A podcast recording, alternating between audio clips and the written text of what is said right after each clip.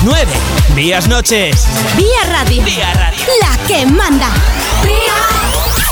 Muy buenas noches, comenzamos Asfalto y Motor, comenzamos el programa de los que nos gustan los coches, las motos, la velocidad y la competición.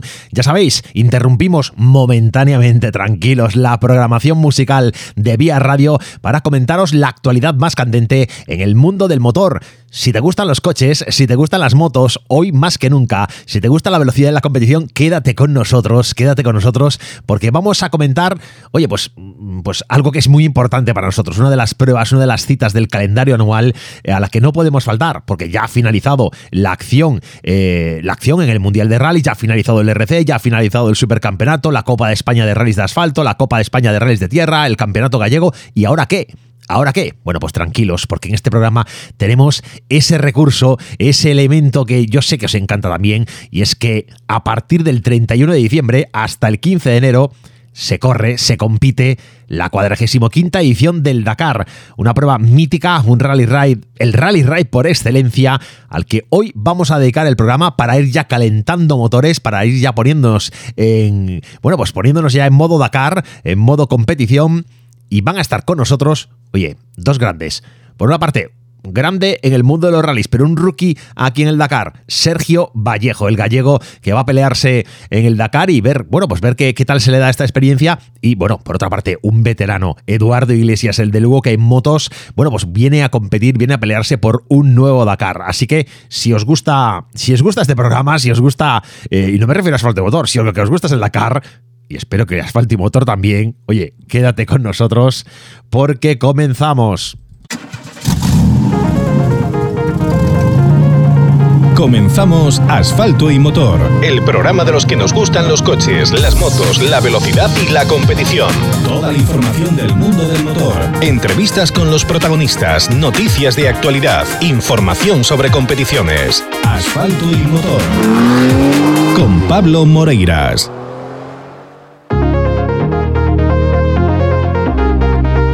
Lunes 5 de diciembre, lunes 5 de diciembre, nuevo programa, nueva edición de Asfalto y Motor en esta tercera temporada que ya está terminando. Soy Pablo Moreiras, estoy encantado, encantadísimo de estar aquí al frente de los micros, sabiendo que vosotros estáis al otro lado, escuchando el programa en directo, ya lo sabéis, a través de Vía Radio, a través de los distintos diales de Vía Radio o a través de la web asfaltoymotor.com. También para los que nos escucháis a través de las plataformas de podcast, ya sabes, en Spotify, en Apple Podcast, en Google Podcast, la plataforma que más rabia te dé, la que más te guste. Oye, ahí estamos, ahí encuentras Asfalto y Motor y encuentras los diferentes episodios que vamos publicando semana a semana en este año que se va acabando y como decía en la cabecera del programa, cuando se acaba el año, cuando se acaban las competiciones, automáticamente centramos la atención en el Rally Dakar, una prueba mítica que cumple, fíjate, 45 años, 45 años. Yo era un chavalito, yo era un crío cuando empezaba todo esto, eh, pero tengo recuerdos eh, desde edades muy tempranas de lo que era el Dakar. Evidentemente, seguir un Dakar antes era mucho más complicado que ahora. Tenías mucha menos información, tenías imágenes, pues de vez en cuando. eh, tenías que seguirlo a través de prensa, a través de alguna revista. Bueno, era todo un poco más, más complicado y llegaba todo con mucho más retraso. Ahora todo es inmediato, la inmediatez es brutal, eh, lo que podemos disfrutar y vivir eh, con cada uno de los Dakares. Así que, bueno, pues oye, aquí vamos ya a empezar a ir calentando motores y os lo decía, tenemos a un rookie en el Dakar, pero que es un veterano auténtico en el mundo del motor, Sergio Vallejo, un gallego, y otro más de los varios que componen la expedición este año en el Dakar, no podía faltar en este programa. Eduardo Iglesias, que en motos defiende muy bien el pabellón de Galicia, otro Dakar más a pelear por terminarlo, por estar ahí en puestos yo digo importantes, en puestos importantes, porque quien llega al final de un Dakar, cuidado, ya está haciendo una gran gesta. Hay más gallegos, evidentemente. Diego Vallejo como copiloto estará también presente. Va a estar eh, Ricardo Ramilo. ¿Os acordáis de Ricardo Ramilo? Que en el 2021, bueno, pues al final tuvo un problema con su, con su copiloto y, y lo dejó en el desierto. Y luego, bueno, si lo recogió, si no lo recogió, bueno, todo aquel lío famoso. Bueno, pues al año siguiente quiso volver al Dakar. La verdad que él estaba compitiendo muy bien en diferentes pruebas de Rally Ride en Marruecos, Andalucía. Eh, la organización le dijo que no, que bueno, los actos que había eh, cometido en la anterior eh, edición, bueno, pues no respetaban, yo creo que el código de, de honor, o bueno, no sé bien cómo lo expresaba la, la, organización, pero lo dejaron al margen. Este año vuelven a admitirlo en el Dakar. Veremos qué tal se le da al Vigués, a Ricardo Ramilo.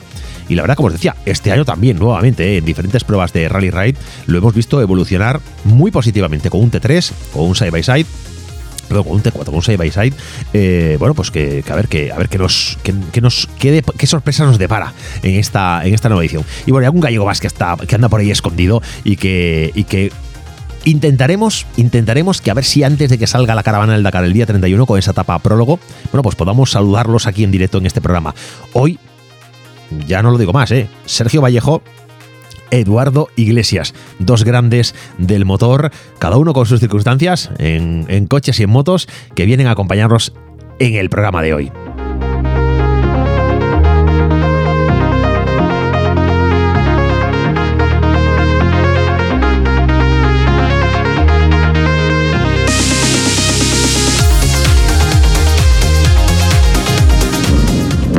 Los protagonistas del momento de la mano de asfalto y motor, con Pablo Moreiras.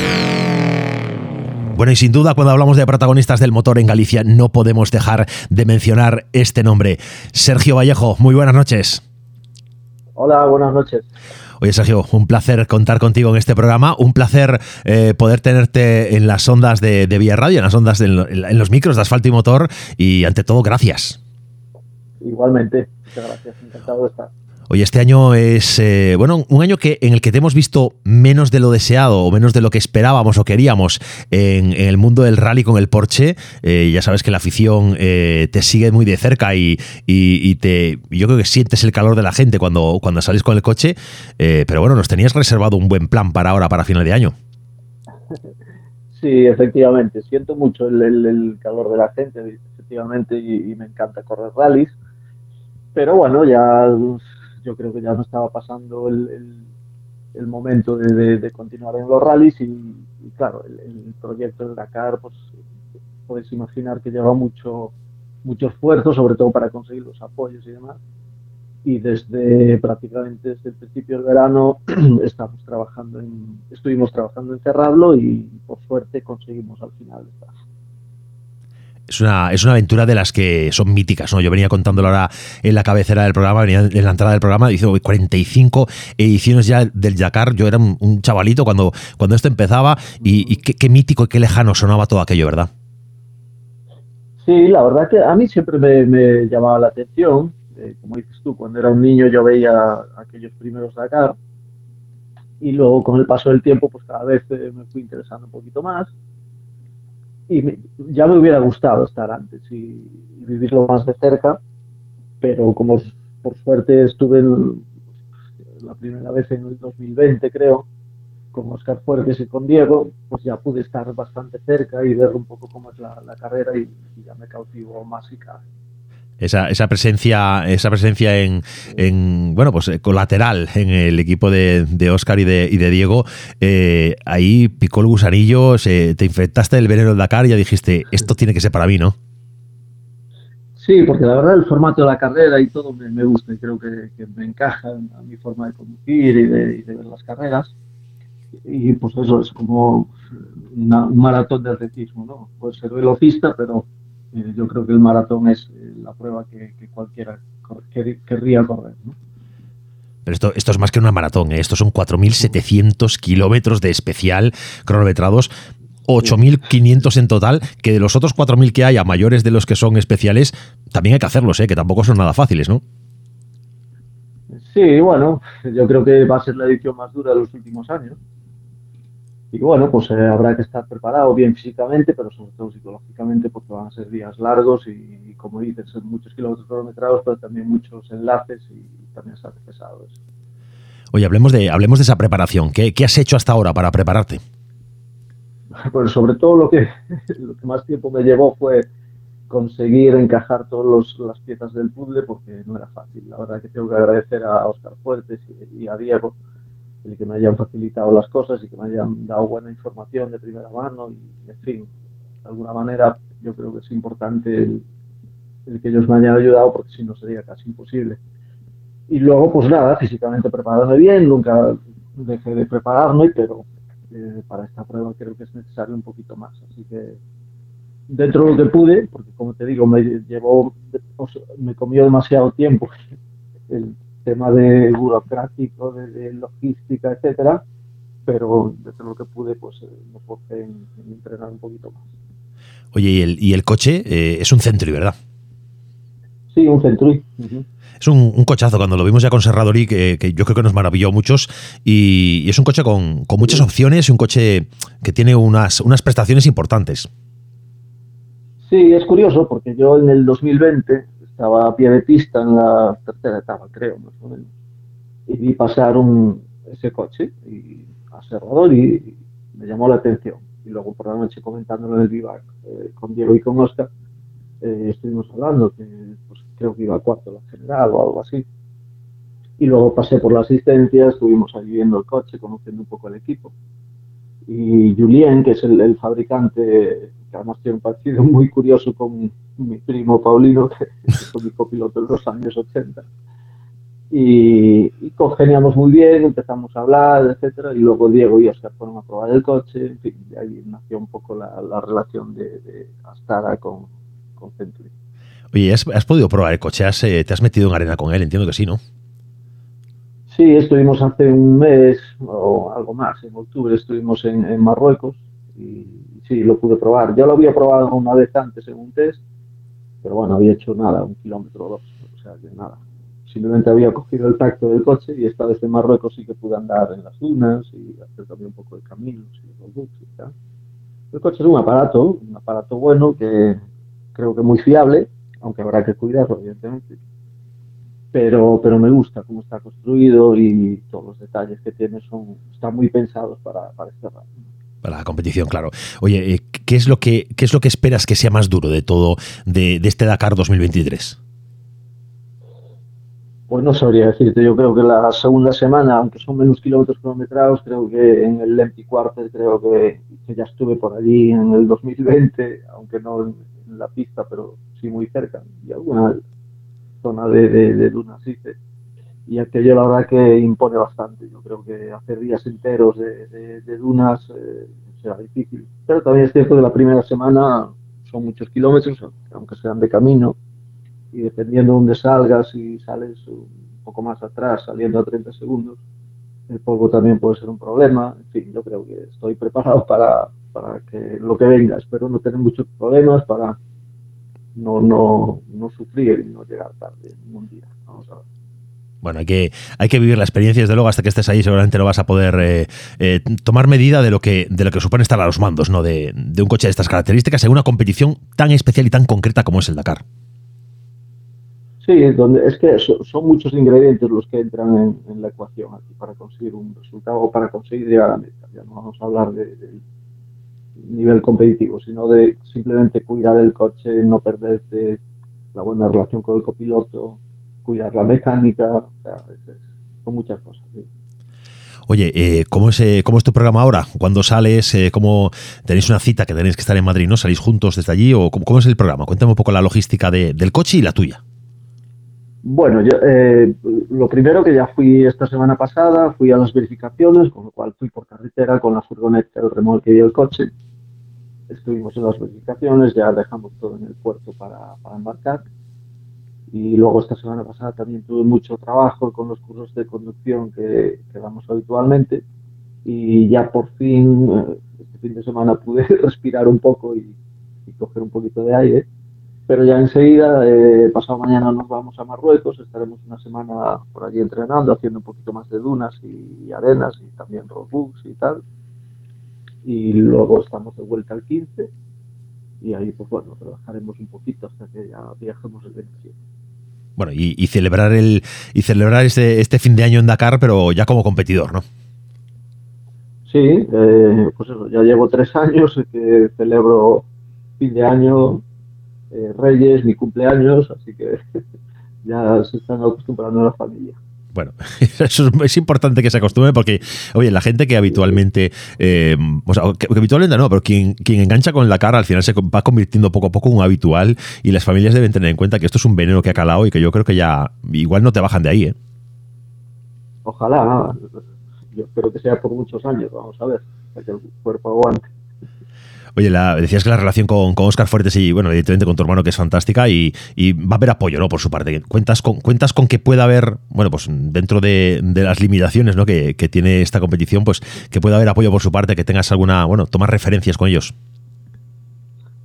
Sí, de hecho, bueno, pues estamos, aunque no somos eh, Astara, pero estamos bajo su paraguas, digamos, y si hace falta alguna cosa, siempre estarán ahí para ayudarnos y viceversa, o sea que yo también, trataré de ayudarles en lo que pueda.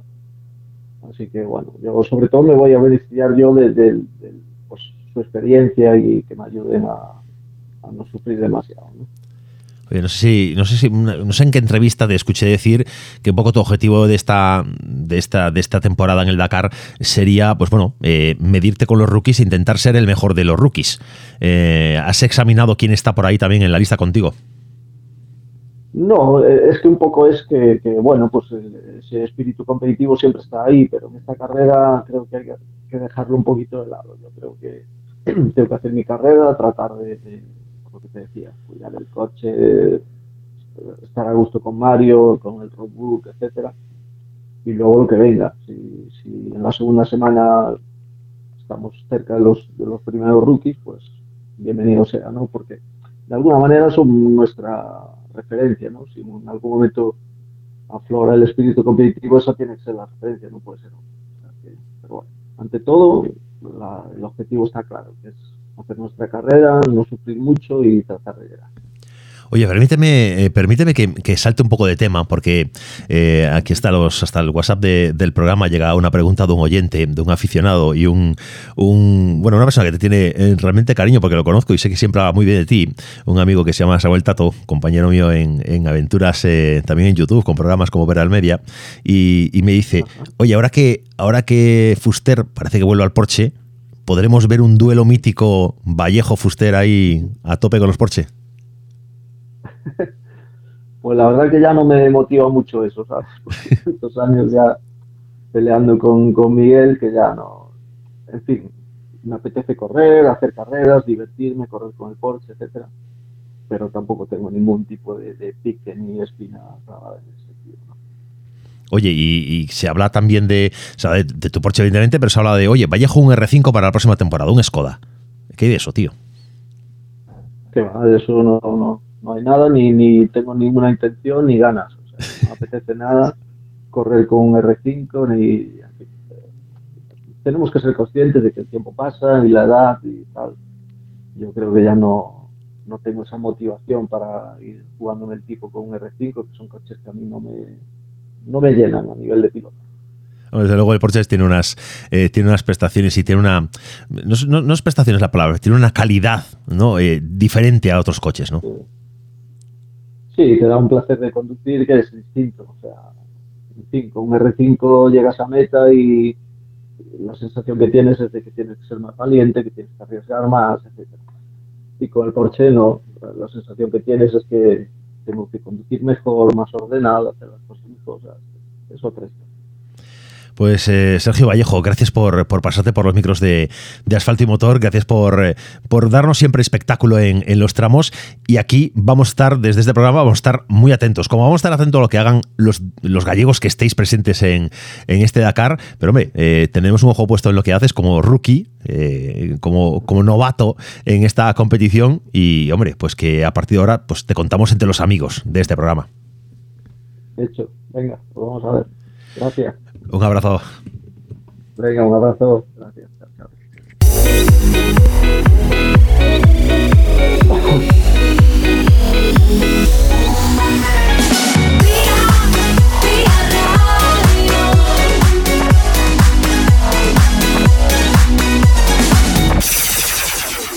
Vaya lío. Hoy mi novio me ha mandado flores al trabajo. Qué bonito, ¿eh? Ya no quedan de esos, ¿no? A ver, las chicas últimamente se quejan de, que ya no queda ninguno. De que los chicos ya no somos románticos. Hombre, yo la última novia que tuve le mandé un ramo de flores. ¿Sí? Maldita la hora. ¿Qué ramo era? Una corona de flores blanca con una cinta negra con letras doradas que decían terminamos. Prepárate. Vaya lío. Yo nunca he salido de esa manera. tú sales a lo que caiga. nunca he salido a, comer orejas, como se Risa.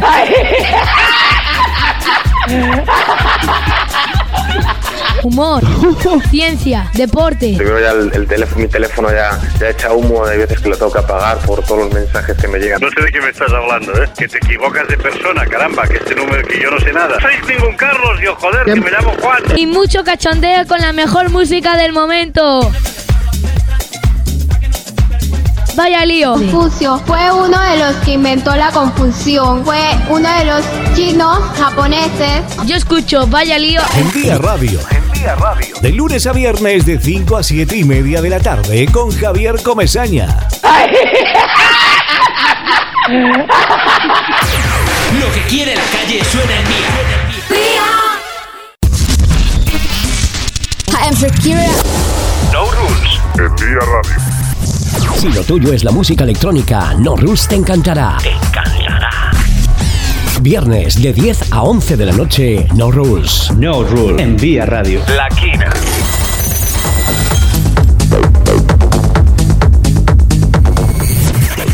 La Quina. No Rules. No Rules. Donde te ponemos lo que quieres escuchar. Viernes de 10 a 11 de la noche. Let's go. This is your radio. Ponle ritmo a las noches de los viernes con la mejor música electrónica. No rules. No rules. No rules. En Vía Radio. La Quina. La Quina hace girar los platos sin No Rules. Te encantará. Hola, soy La Quina y este viernes te espero a las 10 de la noche en No Rules, en Vía Radio. La que manda. Te voy a hacer bailar. Toda la noche. Nos vamos a reír.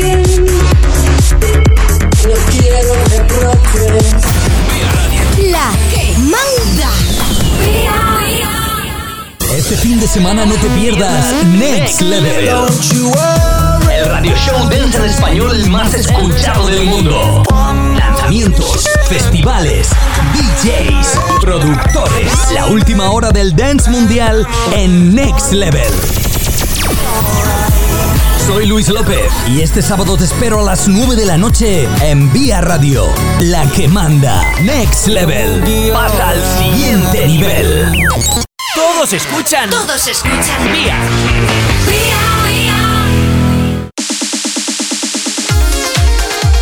Todas las competiciones del motor tienen sitio en asfalto y motor.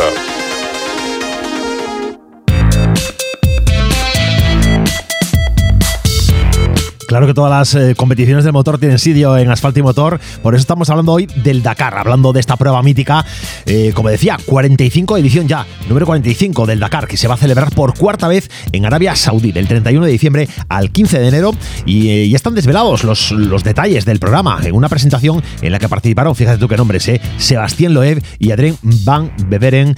Bueno, pues fueron invitados por David Castera, que es el director de la prueba. Los dos pretendientes a primer título, a un primer título en el Dakar, pudieron descubrir y comentar el nutrido programa deportivo que les espera con un recorrido entre dos mares compuesto por 15 jornadas de carrera, incluida una incursión de cuatro días en el Empi Quartier, para una distancia total de 8.549 kilómetros, de los cuales 4.706, 4.706 son de especial.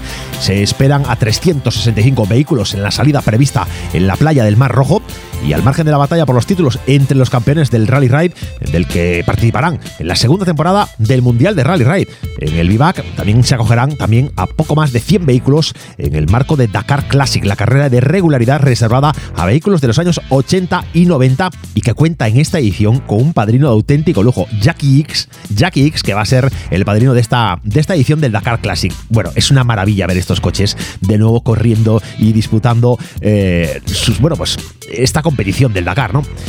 Se está avecinando ya, se está acercando muchísimo el gran día y la emoción de los pilotos y copilotos aumenta, aunque también cierta angustia y nervios. El mapa del recorrido del Dakar 2023, bueno, parece decir lo que decía Sergio Vallejo ahora hace un ratito, ¿no?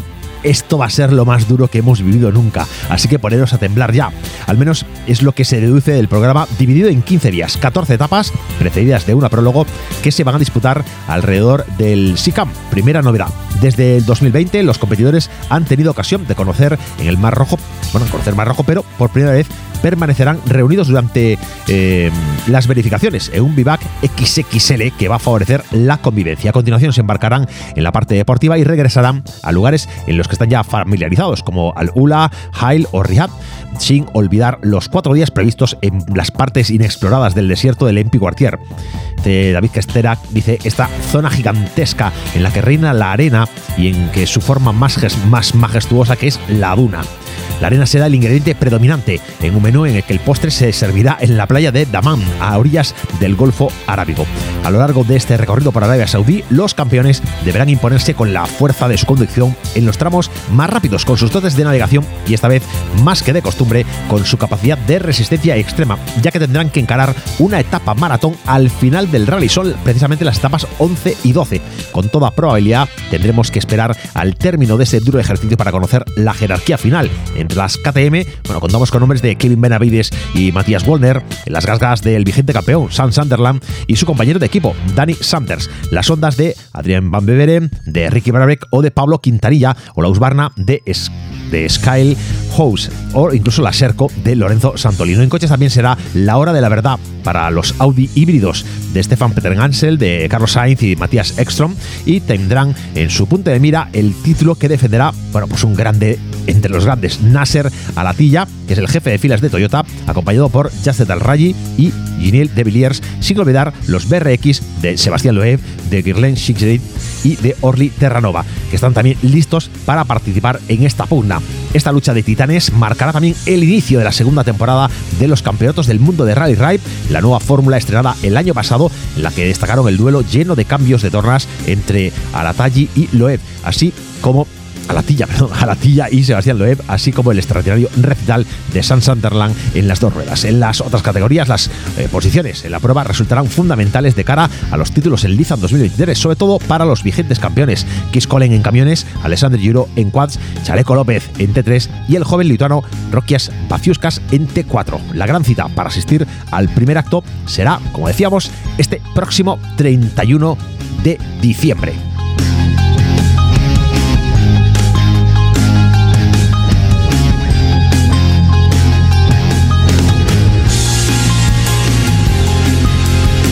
Estaba yo echando un ojo a la lista de. Bueno, de la lista de convocados a estar, eh, a estar en esta salida. Y fíjate, en motos, nombres como, eh, bueno, el citado, recientemente citado, Sam Sunderland, también Ricky Baravic, John Barreda, Pablo Quintanilla, Toby Price, Manson Klein, Skyler House, José Ignacio Cornejo, Martin Mischek, bueno, nombres importantes, Lorenzo Santolino, no nos podemos olvidar, Danny Sanders, también Rui González. Como veis, hay auténticos especialistas, auténticos monstruos. Joaquín Rodríguez de las dos ruedas en motos, donde está encuadrado, pues el que va a ser nuestro siguiente invitado, Eduardo Iglesias, que desde luego, desde luego, con el dorsal 38 va a defender los colores de Galicia y de España, bueno, pues por, por todo lo alto. Y vamos a, vamos a continuar, antes de pasar a nuestro invitado, vamos a seguir comentando un poco la lista de inscritos, porque en Quad también la, lista de nombres eh, del año pasado nos han dado momentos de auténtico lujo, como Alexander Giró, como Manuel Andújar, como Joras Varga, eh, Francisco Moreno, bueno, nombres que sin duda evocan la lucha y la, y la pelea que hubo el año pasado. También Pablo Copetti, que estuvo peleando hasta, bueno, hasta momentos importantes, Giovanni Enrico, gente que, que nos va a dar seguramente también en esta edición mucho, mucho de lo que hablar. Los quad es desde luego una de las especialidades, una de las modalidades más duras que nos podemos encontrar en este Dakar. En coches, bueno, pues aquí ya eh, los nombres son, son gigantescos. Nasser Alatilla con su completo eh, Baumel, Sebastián Loeb con Fabian Lurking, vamos, ¿quién no conoce a estos dos? A Yasser Al-Raji con Michel Orr, a Jakub Prigowski con Armand Monleón, a Stefan Peter Ansel con Eduard Bolanger, a Gilles de Villiers con Dennis Murphy, un tal Carlos Sainz con un tal Lucas Cruz, a un tal Orlando Terranova con Alex Aro, Mathieu Serradori con Luc Minadieu. Bueno, nombres, nombres enormes, enormes, enormes que sin duda, eh, bueno, pues nos van a hacer pasar grandes momentos y, otros grandes también que están ahí eh, entre la lista de los inscritos en, en coches, como puede ser Laia Sanz con Mauricio Gerini o Isidre Esteve con José María Villalobos o Oscar Fuertes. Con Diego Vallejo o, con quien acabamos de hablar y de entrevistarlos, con el propio Sergio Vallejo con Mario Tomé, bueno, que van a estar ocupando un dorsal anterior, el 255, pues anterior al 256, ellos que son rookies, a un legend, a Manuel Plaza, con su hija Mónica Plaza, vamos, que, que han firmado ediciones, yo creo que que de, mucho mérito, de mucho mérito y que nos va, nos va a apetecer, eh, nos va a apetecer mucho seguirles. Vamos a continuar con la lista con, prototipos ligeros, con la categoría T3. Ahí tenemos a Francisco López, a, Austin Jones, a Guillén de Mebius, a Santiago Navarro, vamos, nombres que nos van a hacer eh, disfrutar, que nos van a hacer vibrar a lo largo de, la competición. Y en Side by Sides, en la categoría T4, bueno, pues eh, el, desde luego cabeza de serie es Rocas Paciuscas, con Oriol Vidal Montijano como copiloto, pero también estará Marc Gozal, que es uno de los hermanos Gozal, junto a, a Michal, están ahí eh, peleando siempre, Gerard Farrés, otro grande, Rodrigo Lupi, Pau Navarro, Eric Abel, nombres que, en esta categoría también van a tener mucho, mucho que contar. Y fíjate, si avanzamos un poquito más en la lista de los eh, convocados o inscritos, mejor dicho, en esta categoría T4, en la de los side by side, nos encontramos, bueno, pues a, a un nombre eh, conocido, como os decía, Ricardo Ramilo, con David Ribeiro Teles, que va a ser su copiloto y que, bueno, vienen a, a, probar fortuna nuevamente en la CAR, segunda edición para, para Ricardo Ramilo. En camiones, es verdad que en camiones vamos a encontrarnos con una novedad importante, que es que Kamaz la mítica marca rusa, no va a participar en este Rally Dakar 2023 tras negarse a condenar la invasión rusa de Ucrania. Pues sí, esta es la, noticia. Por primera vez en 24 años, Kamaz no va a disputar este Rally Dakar. Su negativa a firmar la condena contra la invasión de Rusia sobre Ucrania veta al equipo ganador de 19 ediciones del Rally Ride más importante. Un comunicado oficial del equipo de Kamaz Master Rally Team, bueno, anunció esto precisamente, que por primera vez en 24 años declinaban participar en, el Dakar. El equipo ruso, que ha ganado 19 de sus 24 participaciones, toma esta decisión, bueno, pues eh, condicionados. Dice que el equipo comandado, eh, cuenta, el equipo comandado por eh, Vladimir Shagin, que la Federación Internacional del Automóvil, la FIA, ha condicionado su participación a la firma de un cuestionario en el que se condene la operación militar de Rusia en Ucrania. Creemos que ese documento es de carácter político y viola el principio de igualdad de condiciones para todos los deportistas. Bueno, pues los Kamaz que van a estar fuera de competición, la verdad que es una lástima, una lástima, pero bueno, las circunstancias geopolíticas son complicadas y bueno, pues habrá que habrá que bueno, respetar las decisiones de la FIA en este caso. Aquí lo que va a pasar, bueno, pues que vamos a tener como primeros dorsales a los Ibeco de a los Ibeco comandados por Kes Collen o al de Martin Mafic o Janus Van Kasteren. Veremos, veremos qué, qué, pasa en la categoría de camiones, un poquito desinflada por la, por la falta de Kamaz, que es sin duda uno de los monstruos, uno de los gigantes. Y entre los Classic, bueno, pues también aquí hay de todo para todos los gustos y tenemos una lista un poco menos extensa que la del año pasado, pero sigue siendo impresionante, impresionante poder ver, bueno, pues todos estos monstruos y, de los que comentaremos luego si tenemos tiempo a final del programa, porque vamos a ir acercándonos ya hasta, hasta nuestro siguiente invitado, que como os decía es Eduardo Iglesias, que es un grande, grande de, de, las motos y un grande que está defendiendo los colores de Galicia en el Dakar. La actualidad del motor en Vía Radio. En Vía Radio. En Vía Radio. Y si hace un ratito hablábamos con un grande del motor, pero que era un rookie en este Dakar 2023, con Sergio Vallejo, ahora tenemos que dar paso a un gallego también, bueno, que es, digo, también grande, pero no es para nada, para nada un rookie. Hablo de Eduardo Iglesias. Muy buenas. Hola, buenas, ¿qué tal? Oye, es un placer hablar contigo. Te, te comentaba hoy por la mañana, decía, oye, hablamos solo una vez al año, ¿no? O, o, varias veces en esta época del año, pero y menos mal que hablamos, ¿no? Sí, al final es, es, bueno hablar. Se supone que es un año más que estamos aquí y que vamos a estar a ser partícipes de este de este Dakar. Así que aunque sea de año a año, pues es buena noticia. Claro que sí, nosotros encantados. Siempre revisamos la lista de, de inscritos y encontrarnos con tu nombre siempre, se, siempre es un auténtico placer. ¿Cuántas ediciones van ya? Bueno, pues esta va a ser la, la, cuarta. Empezamos justo con el cambio de Sudamérica a Arabia en el 2020 y, y este será el, el, cuarto Dakar consecutivo. Y un cuarto Dakar que ya, ya lo afrontas pues con otra experiencia y con otra, con otra solidez. Para nada ya hay que, hay que dejar atrás ya esos años de ese año de rookie y, y esa, bueno, pues esa, esos comienzos, ¿no? Bueno, a ver, el Dakar es una carrera que, llegar ya cuesta mucho y después pues el ser rookie pues al final también es un hándicap, ¿no? Al final la, la, veteranía es un grado y en todas las en todas en todas las disciplinas, pero aquí mucho más, ¿no? La navegación, el saber conocer la carrera. Entonces, bueno, pues ya estos dos años anteriores pues ya se notó y bueno, esperemos que este año también después de un año más normal, más fuera de pandemia, habiendo corrido carreras todo el año y llegar mucho más preparados, pues la mezcla de, de estar preparados más la experiencia, pues que, que podamos hacer un buen, un buen rally. Bueno, y, y, y cuéntanos un poco, eh, ¿cómo ha ido la preparación este año? Porque me contabas que estabas ahora mismo en Los Monegros. Sí, llegué ayer y estamos aquí tres o cuatro días un poco, venimos buscando, aunque hace mucho frío, pero buscando buen tiempo de terreno seco pues para poder un poco entrenar en unas condiciones más parecidas a lo que nos vamos a encontrar allí, dentro de que aquí es terreno desértico sin dunas evidentemente, y en Galicia a día de hoy pues está todo bastante embarrado y también es un poco más peligroso, ¿no? Por los entrenos, ¿no? Entonces estos son un poco los últimos entrenos así ya más fuertes y más seguidos y ya después un poquito pues hacemos el mantenimiento a nivel de físico y de moto y ya el día 27 eh, volamos para para Arabia y ya comenzar ya esa, esa convivencia en el vivac, ¿no? Hay una, una novedad, ¿no? Respecto a años anteriores.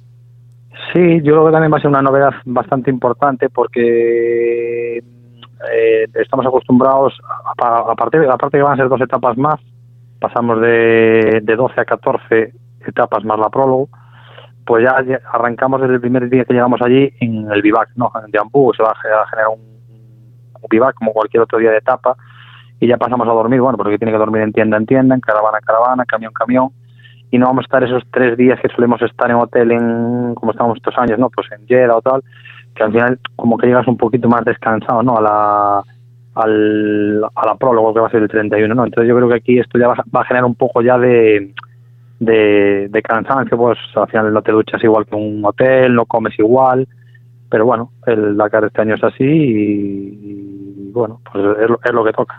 David Castera, siempre que comienza un, nuevo año, un nuevo ciclo de Dakar, eh, siempre nos cuenta que este año lo vamos a hacer un poco más duro. Hay que volver a, hay que subir el nivel de exigencia. Tiene que ser esto la aventura pura, eh, 100%. Cada año lo cumple, ¿no? Cada año es más duro esto.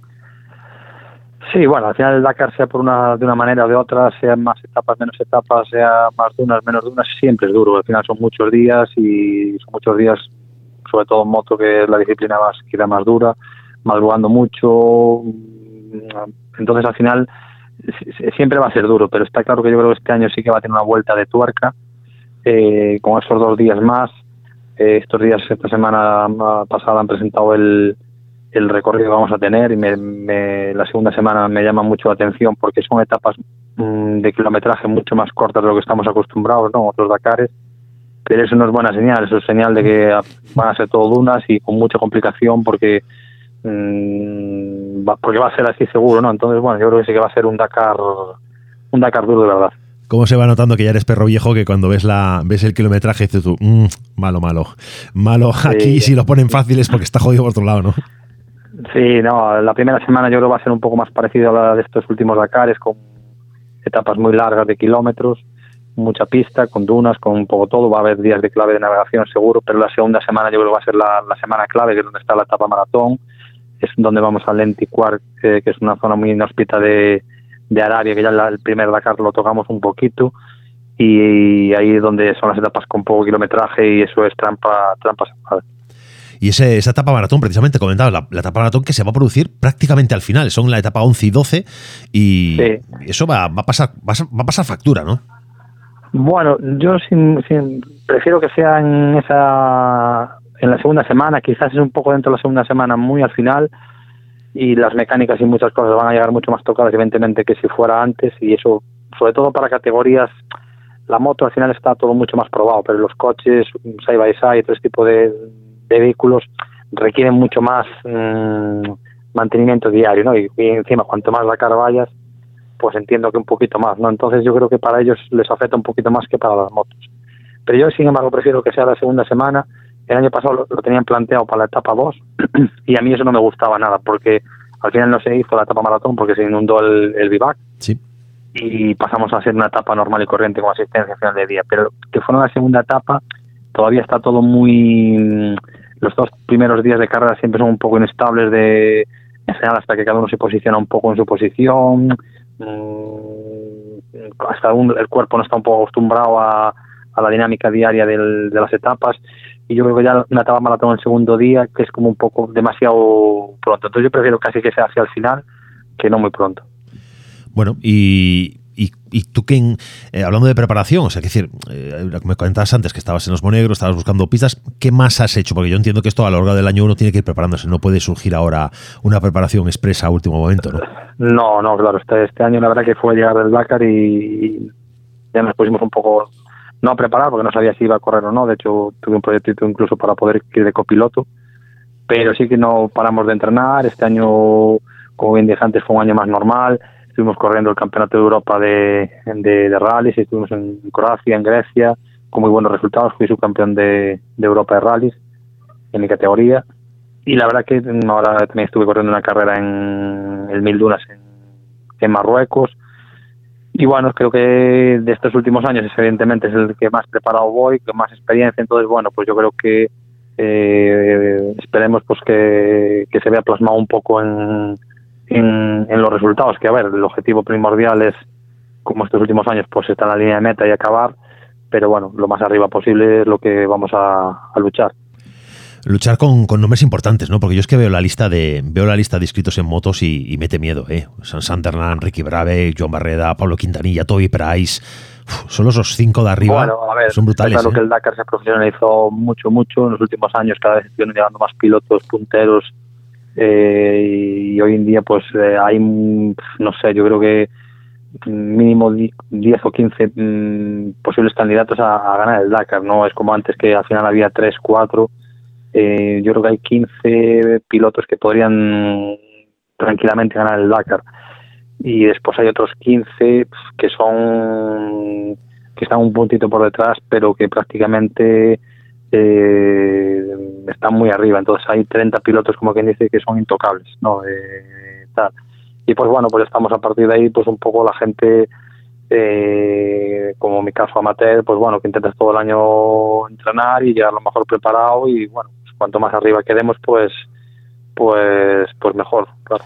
Haciendo esas cuentas de 30 de 30 intocables por así decir de que vienen que son más pros no más más profesionales eh, que no por eso mejores pilotos en el fondo no porque bueno el, amateur el, aficionado tiene un punto de pasión que a veces no tiene el, puramente profesional pero sacando esas cuentas de los 30 primeros están en otra liga por así decir eh, tienes un dorsal eh, bastante atractivo no ese 38 mm, te reconoce no dentro de dentro de, de, la, de la jerarquía de, motos. Bueno, sí, porque al final ya vas cogiendo la veteranía y el Dakar también te lo, te lo entre comillas, te lo premia por una manera. Pero bueno, eh, el año pasado eh, el Dakar ahora mismo está en un momento que se está profesionalizando mucho, ¿no? Tanto para los para los profesionales como un poco incluso para los amateurs, ¿no? Están haciendo una selección de pilotos muy grande. Cada vez que llegar al Dakar hay que pasar por unos filtros muy grandes y cada vez tiene más gente que quiere al Dakar, entonces todavía los hacen más grandes para tener mejores pilotos y con ello ellos piensan que también menos problemas, ¿no? Pues que les des menos problemas de pues desde caídas, eh, problemas físicos por no ir bien preparado, ¿no? Entonces, yo el año pasado el rally empezó muy mal para mí porque tuve una caída el primer día y fue el famoso día este que todo el mundo se perdió en, en una viñeta que estaba un poco un poco mal, ¿no? Y perdimos mucho tiempo desde Carlos Sainz a, bueno, un montón de gente que perdimos una hora y pico, ¿no? Entonces empecé muy mal y después eh, fue muy fue muy difícil remontar, ¿no? Pero estoy muy contento porque eh, con respecto a los tiempos de los primeros de cabeza de todas las etapas, pues yo, en, respecto a los otros dos años anteriores, pues mis tiempos eran mucho mejor. Pero es que todo el mundo dio un salto cualitativo muy grande, igual que yo, ¿sabes? Entonces al final hay mucha competencia, mm, desde, ese 30 para atrás es, es, bestial, ¿no? Todo el mundo quiere correr mucho y bueno, se, se, paga caro también atrás el, eh, las posiciones, pero bueno, vamos a intentar estar lo más arriba posible. Bueno, pelear. Eh, ¿fue, el, ¿Fue el año pasado o fue el anterior, el año que te cruzabas con Sainz y dabas algún tipo, cuando estaba dando vueltas en círculo y le diste alguna indicación de por allí? No, eso fue, ya, ya casi también no me acuerdo, fue el primer año eh, no, el segundo año y era Peter Hansel, el copiloto de Peter Hansel, que incluso se llegó a, a bajar del, del coche y preguntarme si había cogido el waypoint, cuál estábamos buscando, ¿no? Fue una situación también curiosa que hubo, ese, ese fue el 2021, cuando de Castelar dio ya su primera vuelta a tuerca un poco al tema de la navegación. Sí. Y la verdad que fue una anécdota curiosa. Ese fue tal. Y, y también, a su vez, me, me encontré de frente con Carlos Sainz, que venía a buscar un waypoint que, que se había dejado, pero el copiloto de, Peter Hansen se llegó incluso a bajar. Qué, imágenes curiosas nos deja esta, este rally, ¿no? Es, eh, es, es, único por muchísimas cuestiones, ¿no? Sí, al final ahora cada vez es un poco mezcla más menos de aventura, ¿no? Porque al final cada vez, como venía decía, es más profesional, pero al final siempre pasan, son muchos días, mm, y siempre quedan anécdotas y cosas porque porque sí, porque eso, pues son muchas motos, muchos coches, camiones y muchos días y al final siempre siempre hay anécdotas de estas para contar. Oye, a nivel de asistencia, ¿cómo, cómo vas tú? ¿Cómo, ¿Cómo te acompañas? Bueno, pues repetimos un poco la infraestructura todo del año pasado, que salió muy bien, pues con un equipo español que se llama Joy Rice. Y la verdad que somos un equipo un poco multicultural, ¿no? Somos, este año me parece que somos seis pilotos, eh, tres chinos, eh, un holandés y dos españoles. Entonces, bueno, vamos un poco, un poco mezcla, mezcla mundial. Y bueno, muy contento, el año pasado salió todo muy bien, eh, a nivel técnico y a nivel mecánico pues son muy buenos y es una garantía fundamental también para el Dakar, ¿no? Pues que la moto todos los días pues tenga sus mismos y sus cuidados y que todos los días salga salga lista pues para la etapa y, y no, no tener ningún ningún percance. Porque esto de esto de meter, no, sé si nunca te ha picado el gusanillo de los locos del Original by Motul. Bueno, pues la verdad que no, hoy hablando de aquí estoy entrenando con Joan Pedrero, estoy en su casa, ¿no? y él este año va a hacer su 15 Dakar y lo va a correr en la categoría Estado Original. Y justo he salido esta conversación hoy, pero a mí no me acaba de... Y eso que yo mecánicamente soy no bueno, pero sí que me hago mis motos y mis cosas de entrenos y tal, pero no me acaba de, de, motivar como para decir, venga, voy, me apunto en Original y voy sin asistencia. No sé si en un futuro, pero a día de hoy no, no, me, lo, no me lo planteo. Yo no sé qué tiene eso, pero eh, yo recuerdo el año pasado que fue Javi Vega que, que, este año vuelve a estar de nuevo entre los del original y también había tenido un golpe, había tenido, había acabado bastante mal el, el Dakar y, ahí vuelve el tío. Eso es un, es una droga que, es peor que la del Dakar en sí. Es porque hay que recordar a la audiencia, para los que no lo sepan, que los de original eh, van sin asistencia, es decir, ellos mm, se lo comen y ellos se lo guisan todo. Eso es una, una auténtica barbaridad. Sí, está claro que al final, cuando nosotros acabamos la etapa, ya te puedes duchar, ya puedes reponer fuerzas un poco, comer, incluso empezar a pensar en cosas del día siguiente, ¿no? De preparar alguna cosa que pueda pasar. Pues ellos al final, pues sí, que tienen que llegar y ya sin ducharse y sin nada, que es lo habitual, pues ponerse pues a lo que te toque diario, ¿no? Pues cambiar aceite, ruedas, lo que sea. Y eso, mm, por muy poco que sea y quieras un poco minimizar lo que le vayas a hacer a la moto, una hora, hora y media, dos, no te lo quita nadie. Entonces al final, bueno, es un tiempo que tú no estás descansando. Y al final del Dakar, pues bueno, está claro que es una es un hándicap encontrar con alguien como yo que puede ir con asistencia, pero bueno, al final también tiene su plus de motivación de, de hacerte tú las cosas y bueno, y la gente al final también va preparada, eh, las motos hoy en día, como bien decía antes, con mantenimiento mínimo están muy muy pensadas para el Dakar y se le pueden llegar a hacer poquitas cosas como para no tener que perder mucho tiempo. Oye, Eduardo, una, una cuestión importante que es, eh, eh, que es con la que hay que afrontar esta prueba es con el tema presupuestario. Ahí hay, hay, que, hay que invertir mucho y hay que conseguir muchos apoyos, ¿no?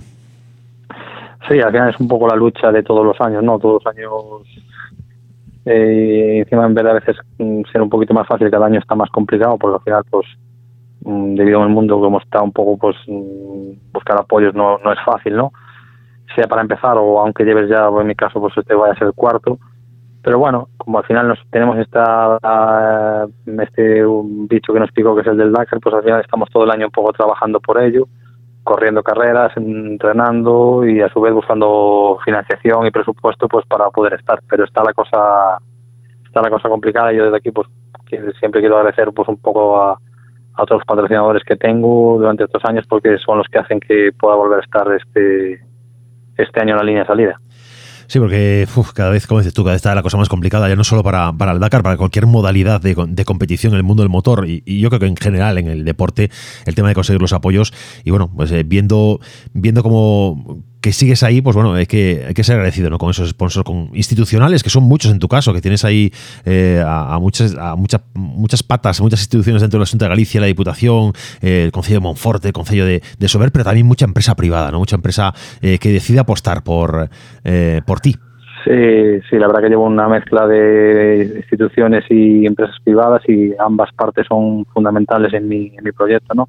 Las instituciones están ahí año a año, pues como bien decías, desde la Junta de Galicia con Deportes y, Galicia Calidades, después Diputación, con Concello de Monforte, pero a su vez pues un montazo de empresas eh, de Monforte, de fuera de Monforte, pues que, están apostando por porque yo esté este año otra vez en el Dakar y la verdad que ellos son los artífices de todo esto, ¿no? Entonces, muy complicado, pero gracias a ellos estamos aquí.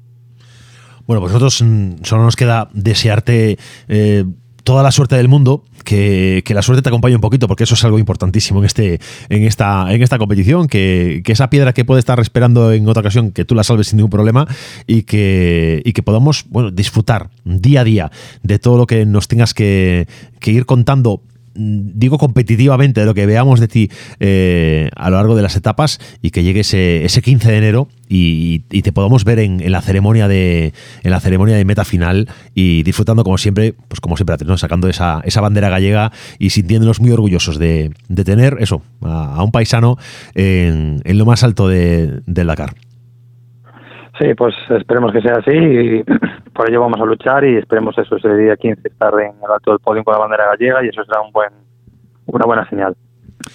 Eduardo Iglesias, cuarto Dakar y desde aquí toda la suerte del mundo. Un abrazo, amigo. muchas, muchas gracias a vosotros. Un saludo.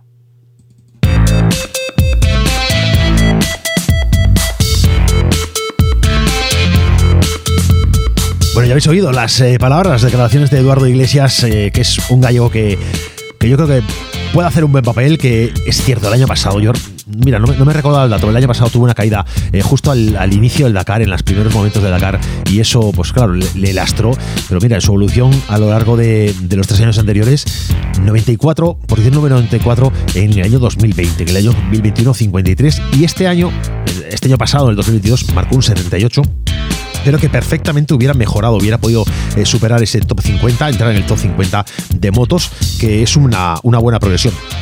Veremos qué tal lo hace este año. Ya el año pasado estaba metido en, Rally 2, que es este mundial de rallies, y ahí dentro de Rally 2 estaba en la categoría 56. Cuidado con jugador de iglesias, porque yo que puede darnos, puede darnos mucho juego y puede ofrecernos eh, mucho, mucho que contar.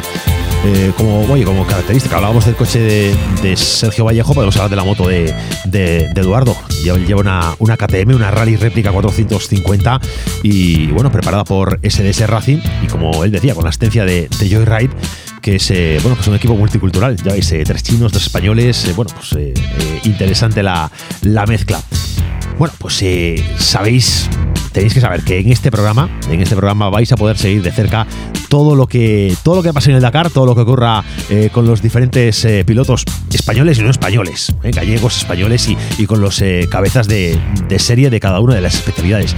Ya sabéis que esta es una competición muy particular. 45 años de, historia es la que contempla esta, esta edición, que ha pasado por diferentes etapas, esas, esos míticos inicios y finales de los 70, años 80, que se disputaba saliendo de París, lo hacía ya a lo largo del tiempo pasaban por Barcelona, cruzaban España, Algeciras, a, a Marruecos.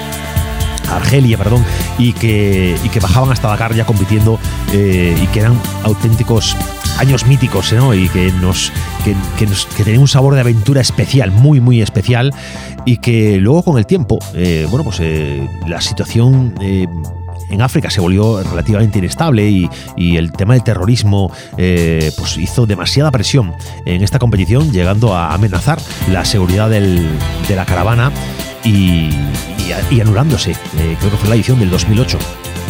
A partir de ese momento se buscaron soluciones y lo que se hizo fue trasladarse a Sudamérica. También tuvimos grandes Dakares en Sudamérica. Es verdad que era diferente, completamente diferente a lo que podíamos vivir en África. Y eh, pues desde hace eso, pues, cuatro años, este será el cuarto año, se ha, se ha vuelto, no ha vuelto, se ha acercado hasta Oriente Medio, se ha situado, resituado la carrera en Oriente Medio y, el, territorio de Arabia Saudí es el que acoge este, esta competición.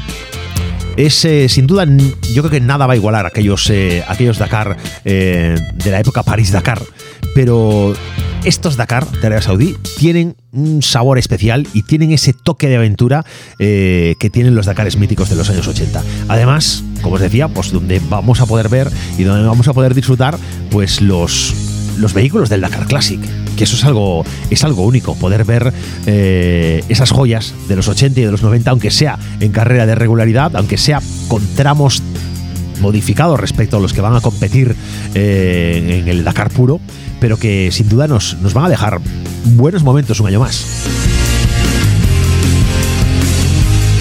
Mira, fíjate que como titulan los, eh, los organizadores del Dakar, Dakar Classic a la antigua usanza.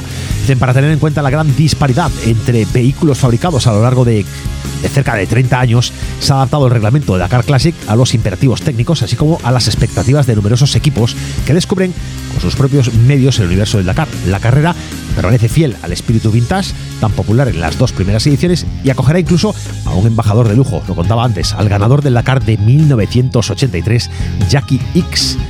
Y esta segunda edición, de la segunda edición, perdón, la segunda edición que fue la del año pasado del Dakar Classic, puso de relieve pues, precisamente las grandes diferencias de potencial entre los coches más antiguos y los de finales de los 90. Por esta razón, se ha añadido un grupo adicional de velocidad bautizado como H0 para medias menos elevadas adaptadas a vehículos menos potentes. Además, se han creado dos retos para los que los equipos del Dakar Classic se adhieran aún más al espíritu de los pioneros. El Authentic Co-Driver Challenge, que concierne a los vehículos inscritos sin instrumentos modernos para determinar la regularidad, por lo que se verá limitado al mero uso de cronómetro sencillo para calcular el ritmo. Y la clasificación Iconic Classic Club, que estará abierta a los vehículos originales que hayan participado en el Dakar del siglo XX, quedando excluidas todas las réplicas. Estos son auténticos coches dakarianos los que van a participar aquí.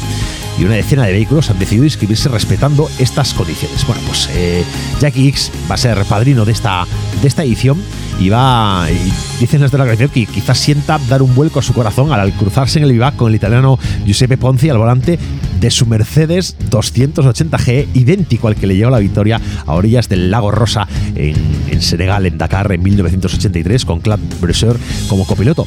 De visita el año pasado, el piloto belga, con uno de los currículos más prestigiosos de la historia del deporte del motor, quedó encantado con la atmósfera reinante de los coches y camiones del Dakar Classic y aceptó entusiasmado el papel de embajador de todos los equipos de esta eh, modalidad, a los que saludará y alentará a lo largo de la edición 2022 como team manager de excepción.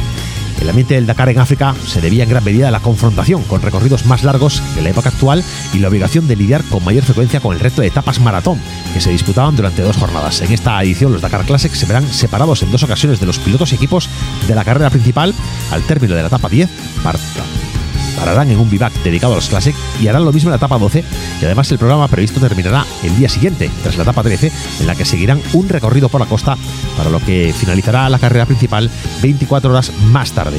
En la clasificación del Dakar Classic, basada principalmente en el respeto de la regularidad, los tramos de navegación también tendrán en cuenta se tendrán en cuenta y por lo tanto podrían hacer subir el marcador de puntos. El ganador será el que acumule el menor número de puntos posible, como es lo normal en la regularidad. A estos dos criterios se sumará este año la prueba en las dunas en las que se premiará la técnica de superación. También en este caso los grandes errores podrían salir muy caros en la suma de puntos, provocando así caídas estrepitosas en la clasificación general. Bueno, pues veremos, eh, veremos y disfrutaremos esta, esta nueva edición de Dakar Classic con grandes y grandísimos nombres y vehículos eh, a lo largo de, estos 15 días de, de enero, eh, 14 contando el día 31, y, y podremos disfrutar de, joyas, de auténticas joyas. Fíjate, vamos a echar un ojo a, los isquitos y mira, el coche que, va a pilotar eh, Sergio Moño, que es eh, un Toyota HDJ 80, es de los que, bueno, es que, que están ahí también eh, haciéndonos disfrutar como es habitual. Es una, un vehículo mítico también un, un, un Pro Track, un Team FJ, el de, el de Jerome Galpin, otro de los nombres eh, indispensables, el de Kilian Revuelta, un español que acompañado acompañado de su compañero, de su copilota Mercedes Montamarta, pues van a hacernos vibrar también con un Toyota Land Cruiser eh, para hacernos eh, vibrar con esta, con esta modalidad de Classic. Carlos Santoalla con Aransol y Juanola, otros españoles que, van con otro Toyota, otro HD J80. La verdad que es una lista bastante larga. Es verdad que no es una lista tan extensa como la que vivimos el año pasado, pero bueno, eh, esa partición en dos partes, esa partición con nuevas especialidades, con instrumentos de navegación, eh, con un simple cronómetro y lo de evitar las réplicas en, en, los Iconic, solamente vehículos originales que hayan disputado un Dakar, bueno, yo creo que le van a dar otro puntito a los Dakar Classic. Espero que os haya gustado el programa, espero que os haya encantado porque esto está terminando.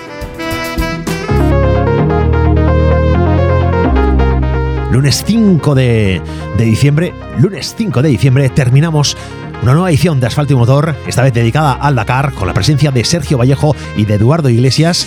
Yo soy Pablo Moreiras y estoy encantado de acompañaros cada lunes a las 9 de la noche hasta las 10 con una hora de información del mundo del motor. Ya lo sabéis, a partir de ahora con más Dakar, un poquito más cada día, aunque daremos su espacio y su tiempo también a pilotos de otras especialidades para ir repasando y recompilando la información de lo que ha pasado en la temporada de este año 2022 antes de afrontar la próxima con el primero de los escenarios, primero el Dakar y después Monte Carlo en el Mundial. Pero esto ya será cosa de otro programa. Sed buenos y hasta el próximo lunes.